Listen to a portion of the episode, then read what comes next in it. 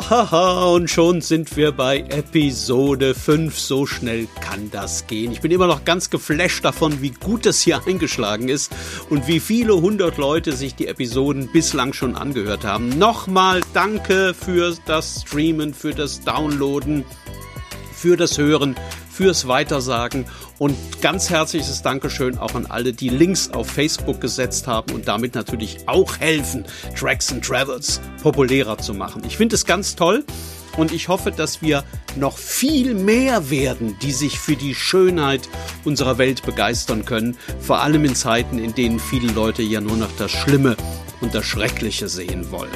Fragen gab es auch wieder einige. Ich habe ja versprochen, immer welche zu beantworten, bevor eine neue Episode startet. Mache ich auch dieses Mal wieder. Ähm, E-Mail an Tracks and Travels, da wurde gefragt, wird es auch Folgen aus Deutschland geben? Aber ganz bestimmt wird es das. Ich will ja hier mit Tracks and Travels in erster Linie zeigen, wie großartig dieser Planet ist und da spielt es überhaupt keine Rolle, wo wir unterwegs sind. Ob das jetzt am Bodensee ist oder am Titicacasee. Es gibt überall tolle Dinge zu entdecken. Und ähm, ich habe mal geschaut, eine der nächsten Episoden, die ich geplant habe, die wird zum Beispiel im Hunsrück spielen, also in Rheinland-Pfalz. Und die übernächste dann möglicherweise in der Atacama-Wüste und die überübernächste im Salzkammergut. Also es soll hier keine Grenzen geben und keine Einschränkungen. Das ist ein Satz, der in diesen Tagen einen ganz besonderen Klang hat, oder? So, jetzt geht's los. Hier kommt die neue Episode von Tracks and Travels. Episoden von einem großartigen Planeten. Heute mit einer Folge, die in Indien spielt. Und zwar in Nordindien am Fuße des Himalayas in der Stadt Shimla, in der 170.000 Menschen leben und 20.000 Affen in der Stadt. Bevor wir zu denen kommen, zu den Affen, schnell ein paar Worte zu Shimla. Das kennt bei uns ja kaum jemand, aber das ist mal eine ziemlich wichtige Stadt gewesen. Indien war ja eine britische Kolonie. Es gab eine Kolonialregierung und die hat sich Shimla irgendwann als Sommersitz ausgesucht. Also immer dann, wenn im Frühjahr die Hitze über Kalkutta und über Delhi herfiel wie ein hungriger Tiger, ist die komplette Kolonialregierung umgezogen. In die Berge, 2400 Meter über dem Meeresspiegel. Da war es natürlich deutlich kühler. Und die sind alle dahin, alle nach Shimla. Die komplette Regierung, der Beamtenstab, die Offiziere, alle und alles. In den Sommern zwischen 1864 und 1939, also über einen langen Zeitraum, wurde aus diesem kleinen Schimmler damals ein gewaltiges Empire regiert, beziehungsweise ein Fünftel der Weltbevölkerung. So groß und so mächtig war das British Empire damals. Und heute? Heute regieren die Affen Schimmler. Und zwar Rhesusaffen Macaca mulatta. Wer schon mal in Indien war, der weiß das, die gibt's überall. Die werden in Indien nicht nur respektiert, die werden verehrt. Und weil sie verehrt werden, werden sie oft auch gefüttert. Ähm, also die Inder machen das am liebsten mit Puffreis oder mit Nüssen. Und die Affen lieben das. Es gibt bei den Hindus im Götterhimmel einen Affengott, den Hanuman. Der ist da ein ziemlicher Big Player da oben, also vergleichbar mit Krishna oder mit Shiva.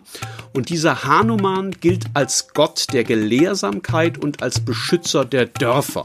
Deswegen halt auch in kleinen Orten in Indien immer dieser Hanuman-Tempel. Anderswo ist es eigentlich auch nicht weiter schlimm, aber in Shimla gibt's einen großen und sehr berühmten Affengott-Tempel. Das ist ein großes Heiligtum, an dem viele Futterspenden abgesetzt werden.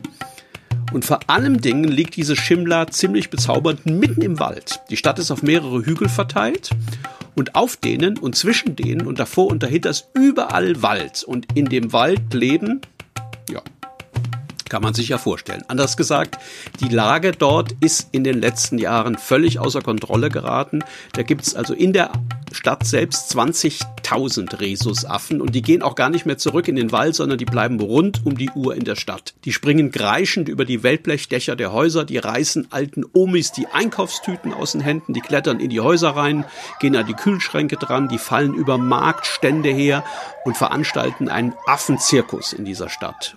Und da musste ich hin und ich habe eine Heiden Angst vor Affen.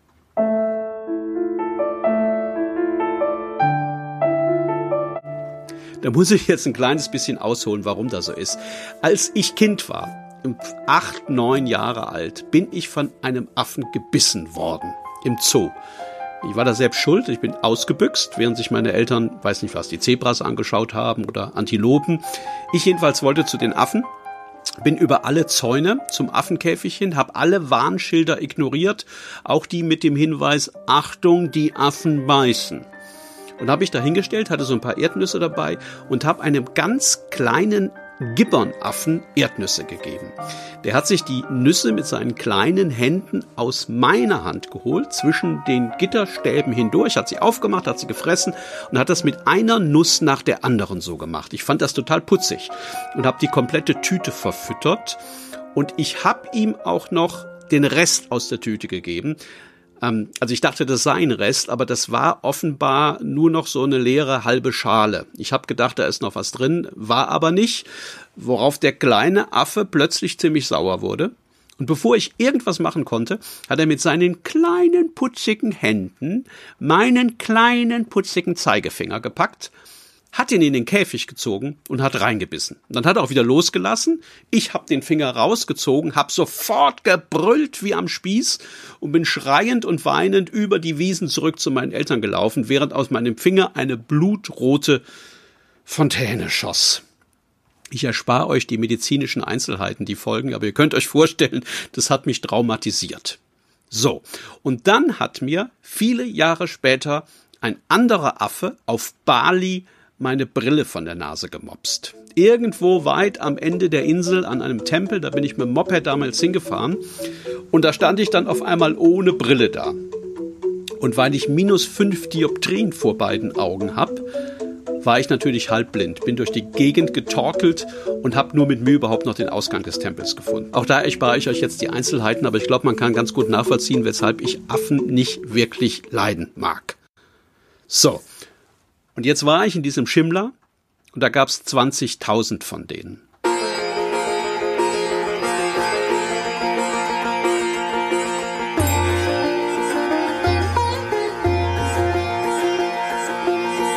Weil ich zuerst keinen einzigen gesehen habe. Ich war im November dort, bin auch irgendwie kaum hingekommen. Das liegt ja in den Bergen. Die Straßen waren am Tag, als ich dahin wollte, komplett zugeschneit und vereist. Ich hatte einen Fahrer, der ist irgendwann nicht mehr weitergekommen. Das Auto ist vor und zurückgerutscht. Ich bin dann irgendwann ausgestiegen und bin zu Fuß in diese Schimmler reingelaufen. Da war alles weiß und vereist. Ähm, den Affen war es offenbar zu kalt. Ich habe keinen gesehen. Ich habe dann, nachdem ich im Hotel eingecheckt habe, erstmal einen kleinen Rundgang gemacht und dann habe ich tatsächlich den ersten Rhesusaffen entdeckt. Da hatte sich eine indische Familie für ein Selfie postiert und als alle gerade richtig in Position standen und der Vater das Smartphone so mit ausgestrecktem Arm, wie man das halt macht bei der Selfie-Aufnahme, da kam wie aus dem Nichts ein Affe an, hat dem Mann das Smartphone aus der Hand gerissen und ist mit dem Telefon auf eine Mauer geflogen. Und da hat er das Handy dann eine Zeit lang betrachtet, also so ganz nachdenklich, als ob er in einem großen Geheimnis auf der Spur sei. Dann hat er entschieden, ich probiere mal, wie das schmeckt, hat also da reingebissen, das war offensichtlich auch nicht richtig. Und dann hat er es irgendwann wieder runter auf die Straße geworfen. Es ist dann so in Richtung seines Besitzers geschlittert und gerutscht und der hat komplett entsetzt das Ding aufgenommen. Das sah von der Ferne aus, als ob es nicht mehr wirklich zu gebrauchen gewesen wäre. Ich konnte das nicht so ganz gut erkennen, weil ich nämlich meine Ersatzbrille auf der Nase hatte. Aha. Erstens wegen Bali und zweitens, weil mich auch noch der Affenbeauftragte des Hotels gewarnt hatte, nie mit meiner richtigen Brille aus dem Hotel zu gehen.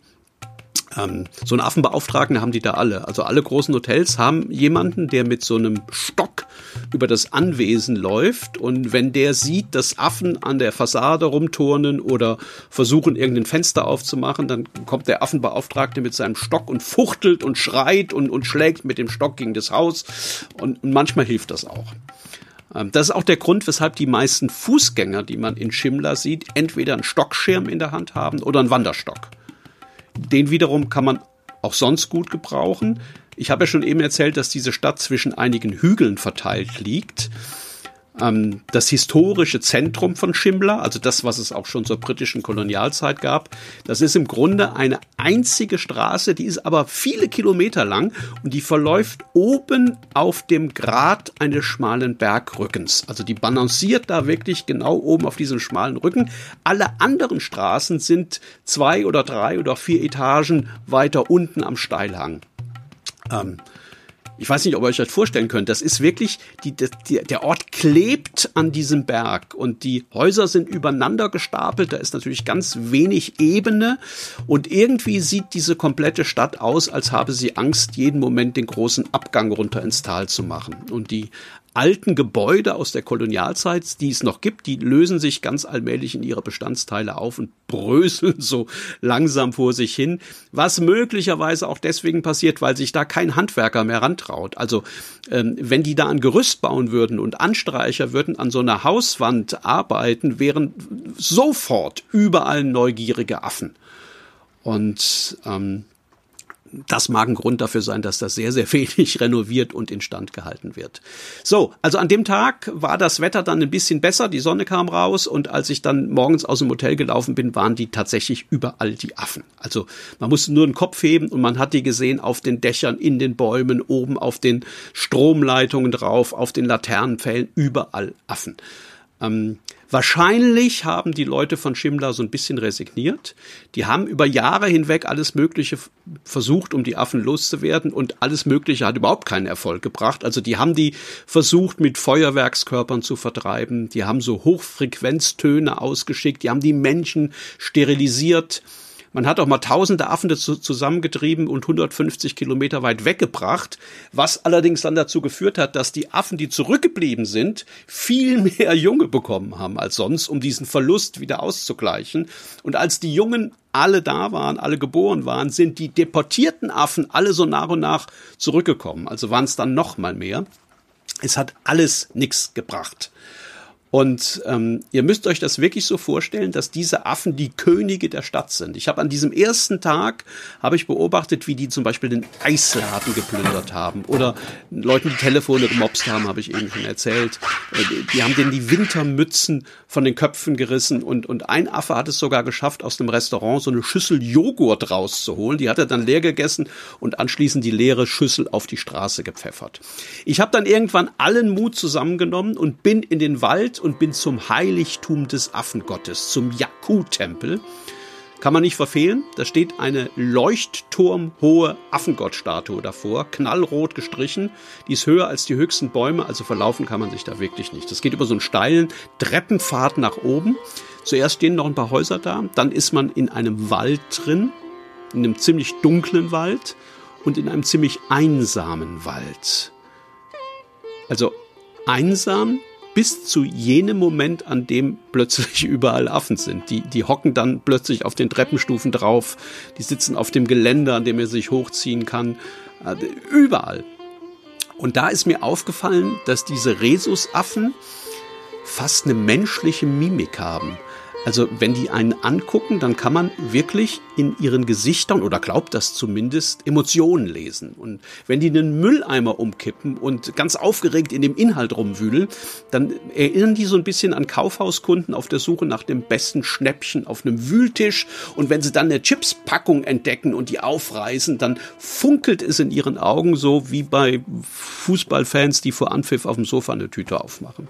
Also man kann da wirklich ganz viel lesen in diesen Gesichtern dann. Und als ich da hochgelaufen bin und habe mir so Gedanken darüber gemacht, was die jetzt wohl gerade denken, diese kleinen Affen, dann kam der Moment, da habe ich geahnt, dass die möglicherweise umgekehrt auch in meinem Gesicht lesen können, was ich gerade denke.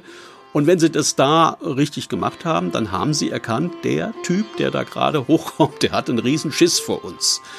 Ähm, übrigens zu Recht, das mit dem Schiss, ähm, im Krankenhaus in Shimla werden jeden Monat 400 Leute mit Affenbissen behandelt. 400 Leute, jeden Monat.